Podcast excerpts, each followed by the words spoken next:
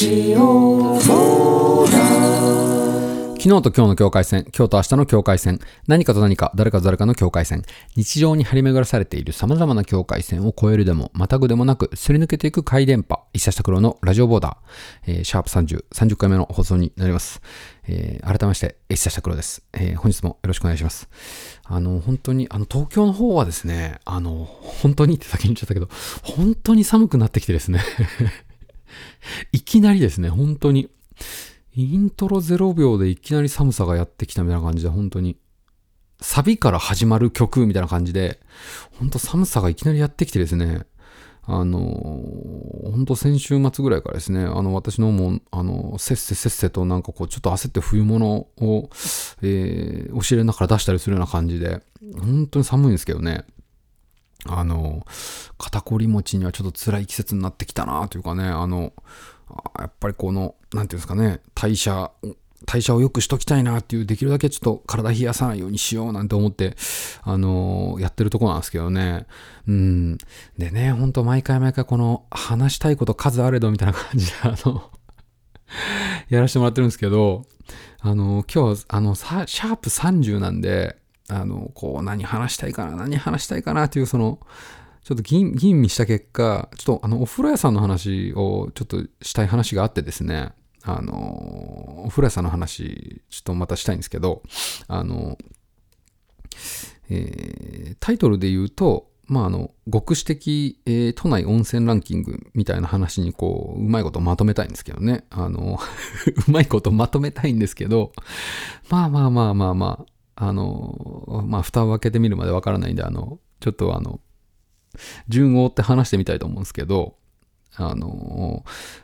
私のですね、あの、ふるさとが鳥取県なんですけど、あの、鳥取県って、あの、まあ、温泉地なんですね。あまあ、山陰地方ですね。え山の影と書いて山陰地方なんですけど、あの、まあ、僕が生まれた鳥取県西部っていうのは、まあ、僕は鳥取県西部の、あの、もう、ど田舎山奥の方で生まれたんですけど、あの、温泉があいっぱいあるんですよね。うん。あの、まあ、有名なところで言うと、海家温泉っていう温泉があるんですよね。うんうん。あと、水木しげるで有名な境港っていう港があったりとかして、うん、その辺に温泉がすごくたくさんあって。うん。で、鳥取県全体にね、割と温泉いっぱいあるんですよね。うん。鳥取県の東部の方に行くと、東の方ですね。兵あの、三笹温泉っていう温泉があったりするんですけど、あの、鳥取県と兵庫県の境目の温泉地がすっごい、もうすごいいいですし、うん。あとね、僕が生まれた鳥取県西部をすぐまたぐとですね、島根県、あの、出雲大社とかね、有名なとこがあると思いますけど、あの、その島根県もね、また温泉がたくさんあるんですね。うん。玉造温泉っていう温泉とかね。で、割とその、温泉に慣れ親しんで、あの、幼少期を過ごしたものですから、あの、お風呂屋さんに行くのが、こう、割と日常だったんですよね。うんうん。なんか本当にね、あの、なんて言うんでしょう。あの、まあまあ、すごい僕がちっちゃい時だったりと、小学校上がるや上がらないかとか、まあ小学校上がってからとか、まあ週末家族で、あの、ね、あの、両親がこう、どっか連れてってくれたりするわけなんですけど、結構、なんていうんですかね、その、風呂デフォルトっていうか、あの、温泉に入りに行くノリが結構あったんですよ。うん。あのーそれがね、すごくやっぱり、なんかこう、今、大人になった今でもあるところはすごくあって、うん。で、あのー僕が小さい時にね、あの、小学校ぐらいの時なんですけど、まあまあまあ、小学校低学年とかって、そのまあ、風邪ひいたりして学校休んじゃったりするじゃないですか。で、その時にね、あの、うちの父親が、その、家で仕事してたんですね。家で、あの、図面描く仕事してて、まあ、あの、父ちゃんが家に、家で仕事してるから、家にいる、家で仕事してるから、風邪で休んでる時は、その、まあまあ、その、面倒見てくれたりするわけですよね。で、その時にですね、まあまあ、あの、父ちゃん家で仕事してますから、まあ仕事が一段落ついたら、あの、もう、もう、俺が学校休んでるし、ちょっともう一旦風呂行こうと。の、その、風呂行って、もう汗かいたら、うん、まあ、具合も良くなるだろうみたいな。体一旦温め行こうみたいな。あの、そういうノリがあったんですよ。で、それがね、すごい、あのーこう、なんかそれこそが健心の健康だったんじゃないかと思うこともあのあってですねあの要はまあまあ風邪ひいて休んでるわけなんですけど そのまあまあちょっとまあそのお風呂屋さんに行くっていうことでちょっと元気になるじゃないですか。子供って現金ですから。でまあ父ちゃんとお風呂屋さん行ってその会計温泉ですね。会計の温泉行ってでお風呂使ってまあ温まって出てで風邪ひいてお風呂屋さん行ってるくせにもう帰りパフェとか食べちゃったりして あのまあまあでもなんかねそういう心の栄養っていうかそれそれで元気になるみたいなとこありますからなんかそういうなんか好きなんですよねやっぱお風呂屋さんがね。うんうんうん。であのこのラジオボーダーでも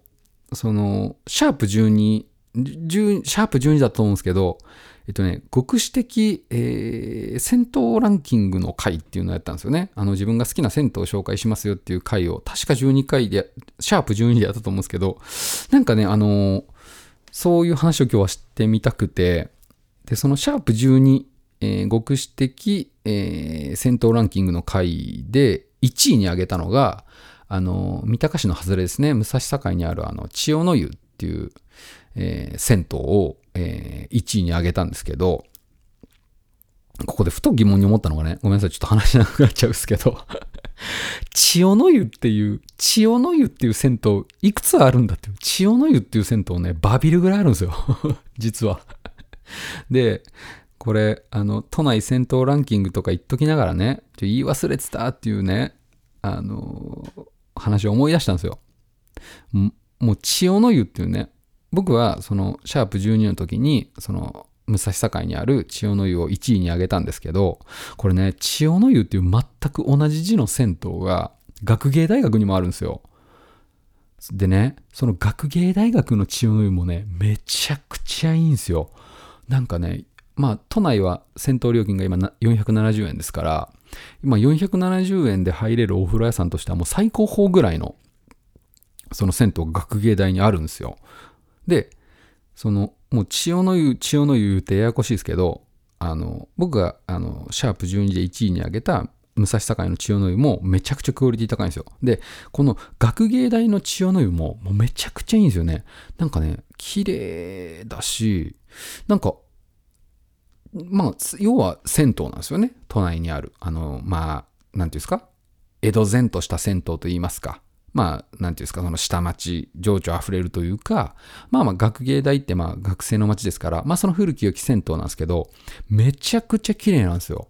で、あの、お風呂の温度もいい感じだし、もう、広いし、この学芸大の塩の湯をあげるの忘れてたなと思って、シャープ12で。シャープ12でというか、あの、あの、これは、学芸大の塩の湯は一旦お勧めしときたいなと思って、あの、ふと思い出したんですけどね。で、今日はですね、あの、銭湯じゃなくて、温泉ですね。温泉ですね。まあ、要は、えー、都内は、えー、銭湯は、えー、公衆公衆衛生浴場法っていうのがあるらしくて、で、その、まあ、銭湯っていうのはね、値段が一律で決められてるんですよね。都道府県によってね。うん。で、東京都は470円っていうね、現在。じゃなくて、えー、今日紹介したいのは温泉ですね。うん。まあ要は温泉っていうのはその、また公衆浴場法とは、まあ、法律が違うらしくて、温泉っていうのはまた別、別個な建物なわけですよね。で、今日紹介したのはね、もう本当、極視的、えー、都内温泉ランキング的なタイトルになると思うんですけど、ちょっとそれのお話させてもらってもいいですか？させてもらいますよね。ラ、ラ、ラ、ラ、ラジオボーダー。では早速行ってみたいと思いますね。極視的、えー、都内温泉ランキング、えー、行ってみたいと思います。えー、じゃあまず3位から行ってみたいと思いますね。えー、3位いきます。えー、神大寺、えー、調布市神大寺にありますですね。えー、神大寺温泉、えー、湯守の里っていうね。えー、この神大寺温泉湯守の里についてはですね、話したいことがたくさんあるんですけど、まず、この湯守の里っていうのはね、もう完全に天然温泉ですね。うん。でね、あの、関東の温泉って、あの、黒い、黒湯、蒲田の黒湯っていう、まあ、有名な温泉があるんですけど、まあ、関東地の温泉って、あの、色が黒いんですよ。あの、茶褐色だったりとか。濁ってるデフォルトなんですね。濁ってるんですよ。で、ここの、えー、湯守の里もですね、めちゃくちゃ泉質がいいんですよ。なんかね、あ、温泉に来たなっていう、そういう場所ですね。うん。で、僕はあの、その深大寺っていう土地がですね、すごく好きなものですから、だいぶ肩入れしてるとこはあるんですけど、その、このね、深大寺天然温泉湯守の里のいいところはですね、あの、深大寺って、あの、都内においてはやっぱ観光地なんですよ。うん。あの、深大寺っていうお寺を中心にして、その参道が参道まあそばが有名ですから蕎麦屋さんがたくさんあったりとかあと参道にこう出店がいつもいっぱい出てて楽しかったりとかあの、植物園なんかも近くにあったりとかしてまあ都内ではめちゃくちゃ自然が楽しめる場所なんですよ。うん。ほんと小旅行気分が味わえるというようなそういう場所ででそっから歩いて10分15分ぐらい離れるとこの神代寺天然温泉湯守の里が出てくるんですけど、ここのね、湯守の里のいいところがね、ほんとね、観光地じゃん、観光地っていうテイストではないんですよ。あの、住宅地に中にいきなり出てくる温泉なんですよ、これが。ほんとね、あの、まあ、都内によくあるような下町の銭湯みたいなテイストで天然温泉湧き出てるんですよ。だからね、ちょっとこう、まあ、外から来る人にはあまり進めないんですよ。あの、狭いんでね。あの、要は、その観光地前とはしてないんで、街使いされてる銭湯みたいな感じで温泉が湧き出てるっていう感じなんで、本当ね、洗い場もね、8個か10個ぐらいしかないんですよ。10個もないんじゃないかな。で、だからちょっと土日とかに行くと、あの、やっぱりね、ちょっと混んじゃってるんで、だから、あの、僕はもう土日で行く時ももう朝一か、もう夜めっちゃ遅い朝10時から夜ね、えっ、ー、とね、まあまあ11時ぐらいまで確かやってたんで、だから、その僕は土日行くなら、えー、ピークタイムは必ず避けるんですよ。で、平日行けるんだったらね、平日は全然ガンガン空いてますから、平日休み取れる方はね、平日がおすすめなんですけど、このね、神代寺天然温泉湯守の里はね、あの、うん、露天風呂がめちゃくちゃいいんですよね。あの、あの、今も残る武蔵野の面影をみたいなキャッチフレーズでやってるんですけど、あの露天風呂がめちゃくちゃいいんですよ。うん。あの本当にお湯が濃い感じでね、見た目にも体感にもお湯が濃い感じですごいいいんですよね。うん。で、ここのお食事、まあ、神代寺って蕎麦どころなんでね、あのー、まあ、そこかしこで蕎麦が食えるんですよ。美味しい蕎麦が食べれるんですよ。で、この湯守の里も、あのー、2階にあるお食事どころが、もういなたくていいんですよ。あの あのほんとよく映画で見るような蕎麦屋みたいなテイストで、めちゃくちゃ落ち着けるんですよ。で、家庭的なメニューもいっぱいあって、まあ、そ、蕎麦どころ深大寺なだけあって、そこで蕎麦食ってもうまいんですよ。なので、このね、湯守の里はね、結構ち、あの、ぜひね、近い人はちょっと興味あったら行ってみてほしいんですけどね。はい。これね、第3位ですね。えー、えー、深大寺天然温泉湯守の里。これ第3位ですね。じゃあ次、第2位いきますね。えー、第2位がですね、えー、東久留米にありますですね、スパジアムジャポンっていうね、スパジアムジャポン。これね、めちゃくちゃ新しいんですよ、実は。あの、まあ、東久留米っていうのがね、埼玉県と、えー、東京都の境目、ギリギリ東京都ぐらいのとこなんですけど、まあ、ほぼ埼玉ですわね。うん。で、このスパジアムジャポンっていうのがね、2019年、えー、3月に、えー、オープンしたようで、というか、まあ、あの、僕、つい、えー、1週間前ぐらいも行ったんですけど、このね、スパジアムジャポンがね、あのー、いい、いいですね。あの、外から行くにはすごくいいかもしれない。ここは。うん。あの、まずね、東久留米っていう土地が、あの、まあ、名水百選にも選ばれてるような土地で、あのー、まあ、湧き水がこう湧いてて、えー、そこが、あまあ、東久留米っていうのが、その、まあ、名水百選、まあ、水がきれいですよって土地なんですね。で、このスパジアムジャポンのいいところは、あのね、その湧き水と天然温泉をふんだんに使ってる温泉なんですよ。うん。あのー、さっき、あの、神代寺の温泉の話した時にね、都内の温泉って黒いのがデフォルトって言ったじゃないですか。あの、褐色だったり、黒いお湯がデフォルトって言ったんですけど、このスパジアムジャポンはマジで真逆で、あの、武蔵野大地から温泉出てきましたっていうストーリーなんですよ。で、ちゃんとした温泉なんですよ、それが。で、あの、でも関東の、えー温泉は黒い湯がベターですが、みたいな説明書きがあるんですよ。でも、ここっから湧き出たお湯は、めちゃくちゃ透明でしたわ、みたいなことがすごい説明書きに書いてあって、で、あの、澄んだ水なんですよ。で、その天然温泉も、あの、その、浴室内にあるあるんですね。天然温泉、露天風呂だったり、メインのお湯が、えー温泉なんですね。で、あの、他の、なんかあの、ジャグジー的なお風呂あるじゃないですか。あの、ジャグジー的なやつは、その、要は、えー湧き水でこれ全部やってますみたいな。で、すごいね、あの、いいんですよ。うん。広いし。で、このスパジアムジャポンがね、あの、関東最大級のっていう触れ込みもちょっとあって、もうめちゃくちゃでかいんですよ。遠くからでもわかるぐらいでかいですね。東京ドームの入り口みたいになってんですよ。うん。で、あのーまあ、結構ね、あの、ちょっとこれ極視的な意見になっちゃいますけど、あの、いいなと思うのがね、埼玉の、埼玉なんですよ、もう完全に。あの、埼玉の、あ、いいなと思ってね、あの、こう、そういう良さも感じながら、もう、スパジアムジャポンの館内着、やばいですよ。あの、スパジアム、スパジアムジャポンの館内着、あの、アロハシャツ柄の、えー、なんていうんですか、アロハシャツ柄の、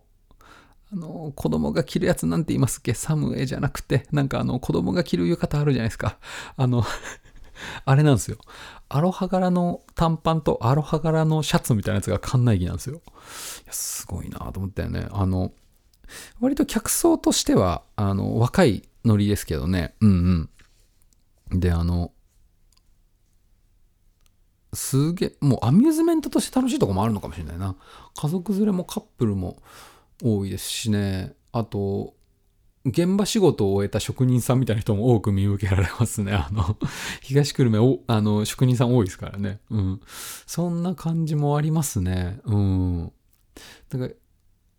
あのー東久留米のスパジアムジャポンはね、結構、まあ、東久留米駅からバスが出てますかね。ちょっと行くのがね、あの、めんどくさいかもしれないですけどね、あの、車とか、あの、バイクある方だったらもう、都内近郊に、あの、お住みの方だったら、結構行ける距離なんで、スパジアムジャポンはね、あの、すごい、あの、なんですか、息抜きというかリラクゼーションはめちゃくちゃいいと思いますね。はい。あーし、じゃあ、1位いきますか。1位はですね、これあの、僕もうほんとほぼほぼ毎週言ってるんで、あの、あんまり言いたくないぐらいなんですけど、できるだけ会話には、会話に出したくないぐらいなんですけど、あの、1位言ってますね。はい。えー、極視的都内温泉ランキング第1位はですね、はい。えー、花小金井にありますですね。えーお風呂の王様、花小金井店ですね。いやー、お風呂の王様、花小金井店が本当に好きででしてね、僕は。あのーで、この、何から話そうかなってとこあるんですけどね。で、この、お風呂の王様っていうのが、あの、関東には、あのー割とあるんですね。あの、あるんですよ。で、あのーうち、まあ、この花小金井店があのうちから近いっていうのもあるんですけどあの花小金井店のすぐ近くにお風呂の王様所沢店っていうのがあったんですよ。でその所沢店があのまあコロナより前だと思うんですけどあの閉まっちゃったんですよ。あのであのまあ多分同じ地域に2個もいらないだろうっていう忖度か分かんないですけど、まあ、お風呂の王様花小金井店1個になっちゃったんですよ。そっからね結構混み出してまあまあ、混み出してと言いながら、あの、僕はその隙を見つつ行ってるんですけど、混まない時間帯だったりとかに行ってるんですけど、このね、お風呂の王様花小金井店がね、あの、いいんですよね。で、これは、あの、第2位にランクインしたですね、スパジアムジャポンとそんな距離離れてないんですけど、で花小金井店のお湯は、まあ、関東前とした、えーいわゆる茶褐色の湯ですね。で、もう、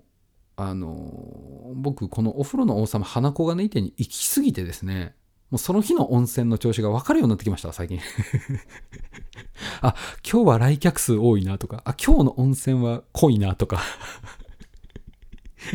あ、今日の温泉の調子悪いなとか。そこもね、あの完全に天然温泉なんですよ。お風呂の王様花子がねいても完全に天然温泉で、あの源泉かけ流しなんですよね。で、もう、ジャブンジャブン、ジャブンジャブン温泉出てるんですよ。うんうん。で、もうね、やっぱお風呂の王様花子がねい店、ほんと毎週行ってますから、あの、すごいね、これは、あの、できるだけ混んでほしくはないんですけど、まあでも、お風呂の王様花子がね店がなくなったら僕が困るんで、あの まあ、あの、興味ある方はぜひ行ってみてほしいんですけどね。うん。で、そのお風呂の王様花子がね店もね、まあ午前中からやってますんで、あの、年中無休で、あの、まあ、こういう時期ですから何、かあるかもしれないですけど、基本的には年中無休で、あの、えー、午前中から、えっ、ー、とね、えー、11時、10お風呂自体は12時ぐらいまでってるのかな？あの、すごい、はい、あの、入りや、割と入りやすい時間帯で、いつ行ってもぐらいの時間帯でやってて、このね、お風呂の王様、ね、ま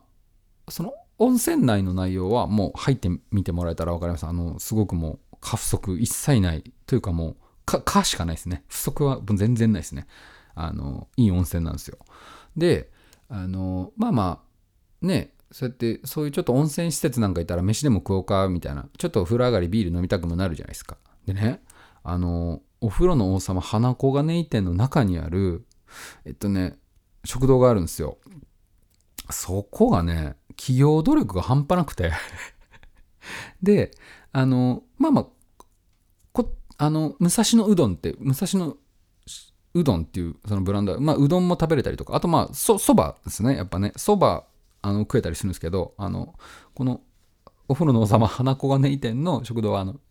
そこでそば引いてんですよね。あのここでそば粉引いてますぜみたいなあの石臼が置いてあったりするんですけどあの美味しいんですよこれがまた。そばもね全然むしろむしろそば主役なんですけどあの美味しいんですよ。でここがねマジ何食ってもうまいんですよね。俺外したことないんじゃないかななんかたまに気分でイレギュラーななんかよくわかんないなんかあの、チーズを天ぷらにしましたみたいな やつとか、なんか、里芋の天ぷらみたいなやつとか、あの、季節ごとの天ぷらがいつもあるんですよ。夏場はね、謎の、なんか謎の冷やしラーメンみたいなのとかね、大概うまいんですよ。だから企業努力がすごいんですよね。うん。そこで、あの、まあ、お風呂上がった後に、あの、ビールなんかこう、あれしながら、こう、蕎麦食って帰るみたいなのが結構ルーティンなんですけど、うん。あの、武蔵野風蕎麦っていうね、なんかあの、謎の豚肉をあつらえた、ちょっとぬるめのおつゆに蕎麦つけて食うみたいなやつがあるんですけど、僕、大体、まあ、大体、大体毎回それなんですけど、それをね、あの、よくやってますね。だからね、これちょっと本当はもう、もう本当言いたいぐらいな、言いたく、言いたくないぐらいなんですけど、あの、お風呂の王様花子がね、いてはですね、あの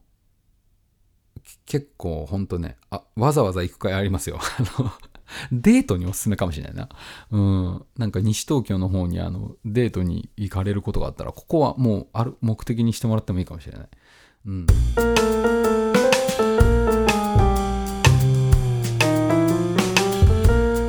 ラジオボーダー。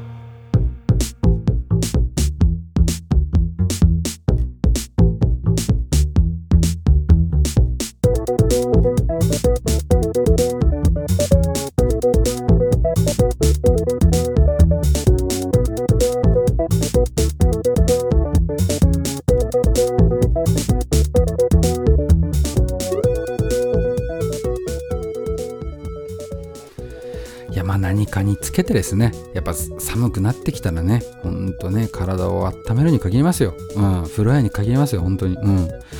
うん、えー、極主的、えー、都内温泉ランキングですね。えー、3位は、えー、神代寺天然温泉湯守の里、えー、第2位は東久留米スパジアムジャポン、えー、第1位はですね、えー、花小金井お風呂の王様花小金井店ですね。はい。ぜひこれまた、あの、もし、あの、このランキングが変わる際にはですね、あの、またぜひ発表したいと思いますんで。その時はまたよろしくお願いしますね。はい、そのところです。ありがとうございました。昨日と今日の境界線今日と明日の境界線何かと何か誰かと誰かの境界線日常に張り巡らされているさまざまな境界線を越えるでもまたぐでもなくすり抜けていく回電波一冊拓郎のラジオボーダーお聞きいただきありがとうございましたバイバイ